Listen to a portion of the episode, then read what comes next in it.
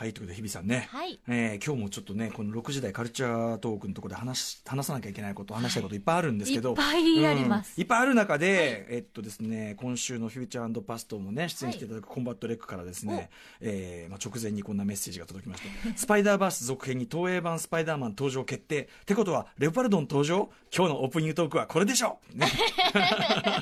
ワクワクしてくれてる。うん。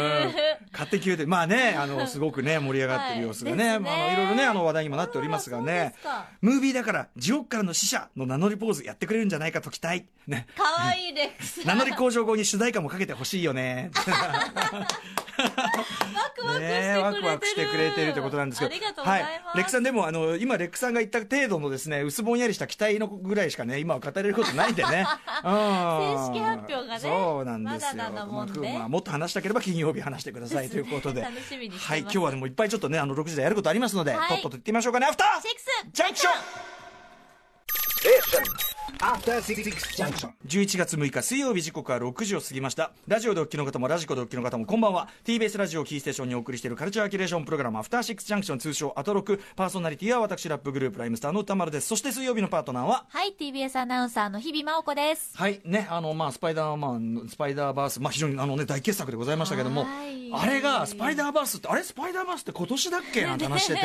ね今年なんですね。ね3月ぐらい？うん、ムービーウォッチメンではね、そのちょうちょうどガチャが、そのまあ当たんなくて、あの大脱出、大脱出2とか 当たっちゃってて、まああれはで見てよかった、あれはで見てよかったんだけど、うん、だからね、いや、早いね、なんて話してて、早いねはい。で、スパイダーバースの続編はもう決定しておりまして、2022年4月8日ということなんですね。はい、3年後。3年後。早く見たいな。ねえ、まあ、ここは手がかかった作品ですからね。本当本当。そういう、こう、なんていうのかな。でもまあ、あのね、その時期が来ちゃったあ、もうこの時期来ちゃったみたいなことになるのかもしれないですけどねなかなかもうこの時期来ちゃったら、な、な、な、なんの話で言うと、すみません、ちょっとあの、今日本題の話があるのに今思いついちゃった。あのさ、俺、あの、ブラックパンサーのね、はい悪役のキルモンガーいるんですよ。エリック・キルモンガーさん。はい。マイケル・ B・ ジョーダンさんが演じてて、それの、あの、ムービーマ、あの、マスターピースってやつですよね。あの、をですね、あの、フィギュアを買って注文したんですね。で、その、あれが確か2017年でしたっけ ?2017 年の映画ですよね。ブラックパンサーがね。で、そうかそうか。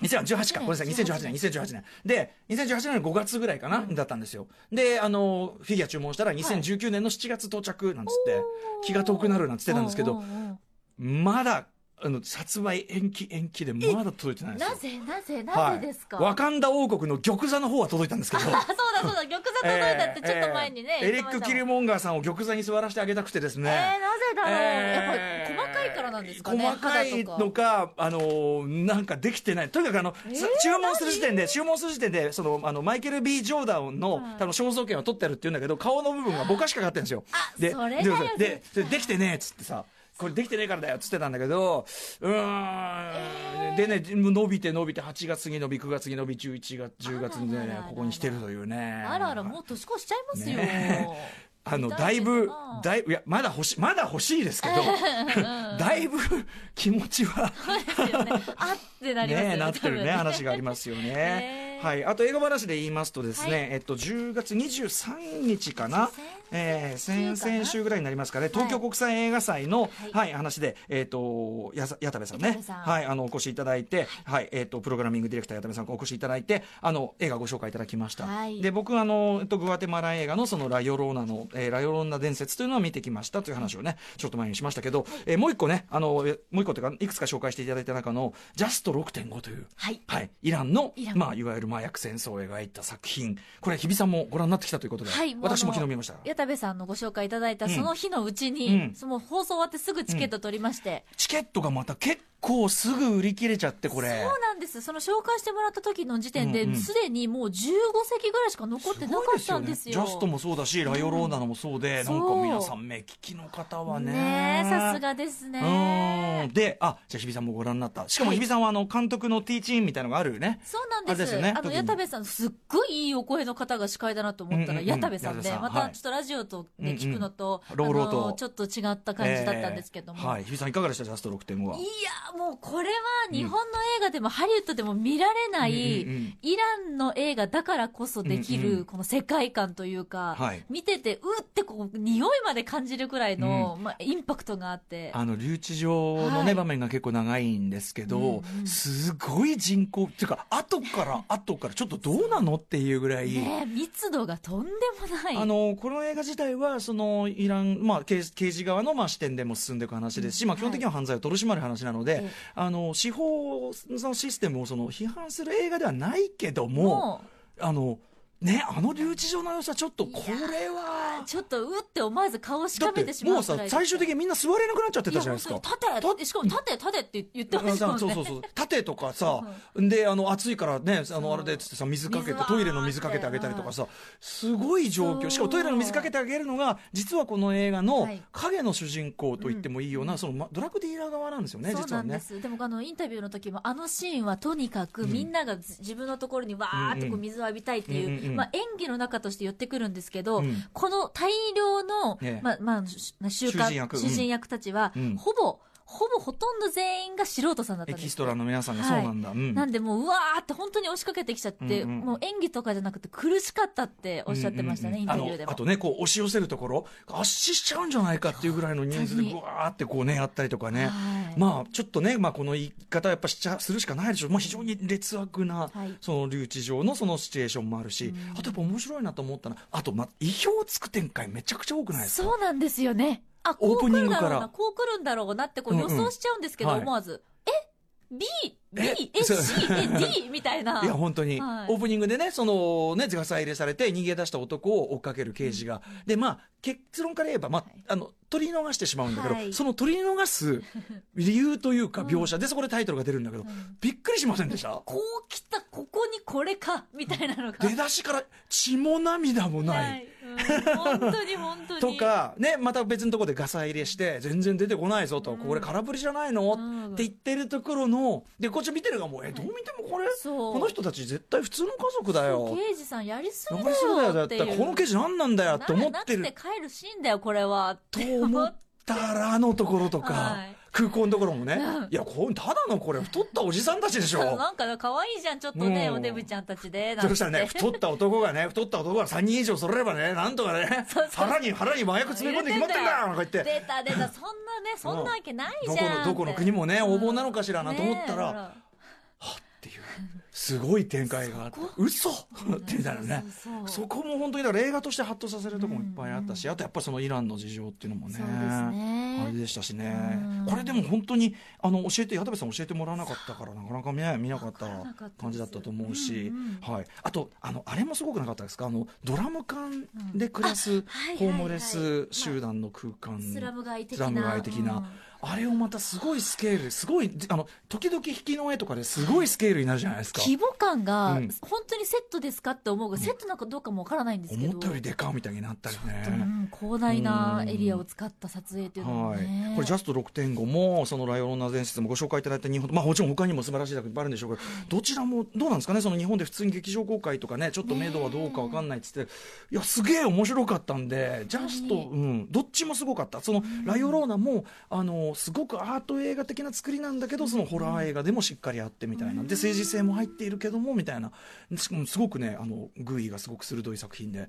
どちらも本当に見てよかった作品なのでね。本当に良かったです、あの本当に映画祭じゃないと出会えないうん作品だったので、ねはい、感謝ですね。よかったです。ちなみにこれすごいあのね監督のそのインタビューでさ、はい。そのラストショットですごいさ引きのやっぱり引きの絵で高速道路にわーっと車が止まってて、その間を人々がわーっと逃げ惑ってて。で後ろから警察が追っかけてくるみたいな、あの絵撮るのにねこうよくこんな撮る俺 CG かなと思ったんですけど。私もはい、うん。でもわざと渋滞を作ってまあど作るっていう意味がちょっと分かんなかったんですけど車を止めたのかあえて止めてたのか分かんないんですけど。昔は日本もそういうね あの完全に法令とか照らすとどうなんだゲリラ撮影いっぱいしてたみたいですけどねそういう そのワイルドさも含めて、はい、でもやっぱりこれは自国の人の自国のロケーションじゃないとできないものたちなんだなっていうのはいなくもういく。つもありましうん。たね。えっとサイード・ルスタイさんというまだまだなかなかね1960、えっと60ん？えっと89年生まれのお若い方ですね。今まさに新しい新作撮ってるって言ってました、うん次次も楽しみジャスト6.5皆さんもし見る機会あったらぜひどうぞといった感じでございます、はい、さあといったあたりでですねえーっとこの6時台もう一つお話しときたいことがありまして。はい、そうなんです、はい、まあブラックニッカー我々もうね、はいもうあの結構もう瓶が開きつつあります 何本もね。ちょっとねコーナーが終わっちゃって、えー本当にちょっと今日寂しいんですけどね番組終わった後ね、はい。やるかなんてカチンってやってますよ。先週の振り返りなんか俺がカラカラカラカラ氷 飲んでる状態でやってましたからね。そうそう本当に本当に、えーそのね1000本プレゼントキャンペーンをねはい、やってたんですけれども、本日生放送終了時刻、夜9時ちょうどをもって応募締め切りとさせていただきます。うんはい、でもまだね、応募今中。まだ出せるのねこれね、はい、そうなんです。なんで、うん番組ホームページの専用バナーをぜひチェックしてご応募いただきたいんですが、はいもうすでに感想もね、うん寄せられておりはい、ます。感想よろしくお願いしますじゃあはい、ご紹介します。ラジオネーム、からふねさんからいただきました。歌丸さん、パートナーの皆さん、スタッフの皆さん、こんにちは。こんにちいつも会社からの帰りの電車の中で聞いています。先日、ブラック日課プレゼントに応募したものですが、本当に当選するとは思いませんでした。ありがとうございます。まずはロックで試してみました。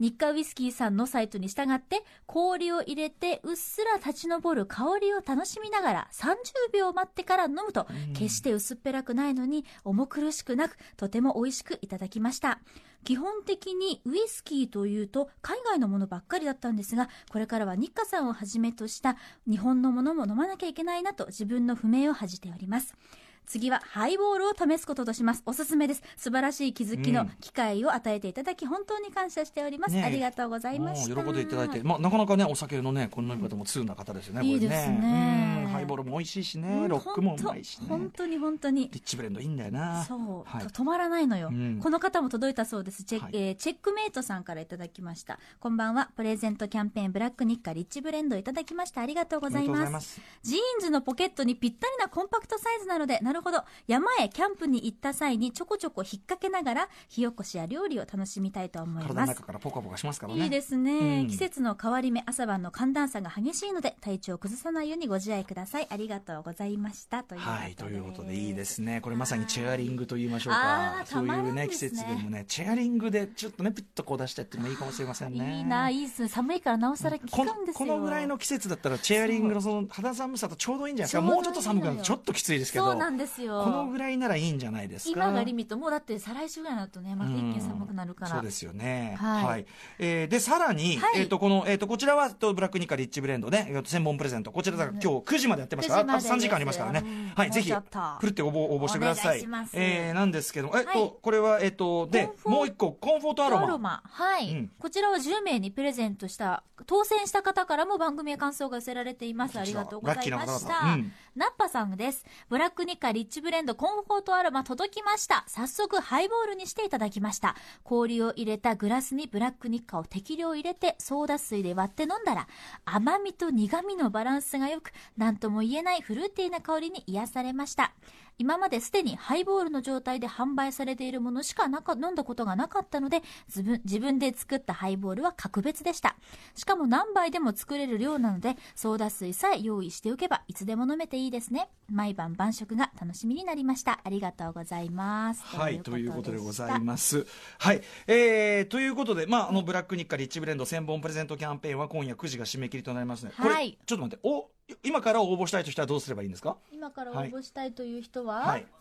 番組公式番組公式サイトのアクセスしていただければ専用版。なるほど。はい、専用バナーがありますので、はいそこでチェックをしていただいてご応募していただければ、はいまだ残っている、はいということですのでということでございね9まででです。はい、えー、ということで、ぜひぜひね、えー、ふるってもご応募くださいませ。はい。さあ、そんな感じで様々な面白を発見して紹介するアフターシックスジャンクション今夜のメニュー紹介です。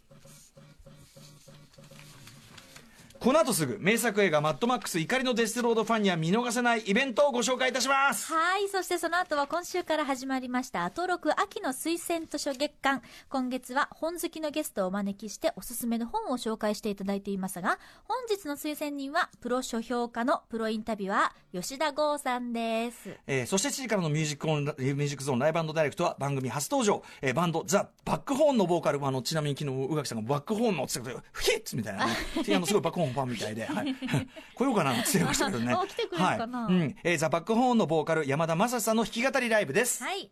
そして、えーその後、えー7時台後半には Amazon プライムビデオで配信中のドラマザ・ボーイズとコラボした期間限定の新コーナーがスタートいたします。イ楽しみです。はい。そして8時からは特集コーナー、ビヨンドザカルチャーです。今夜はこちら。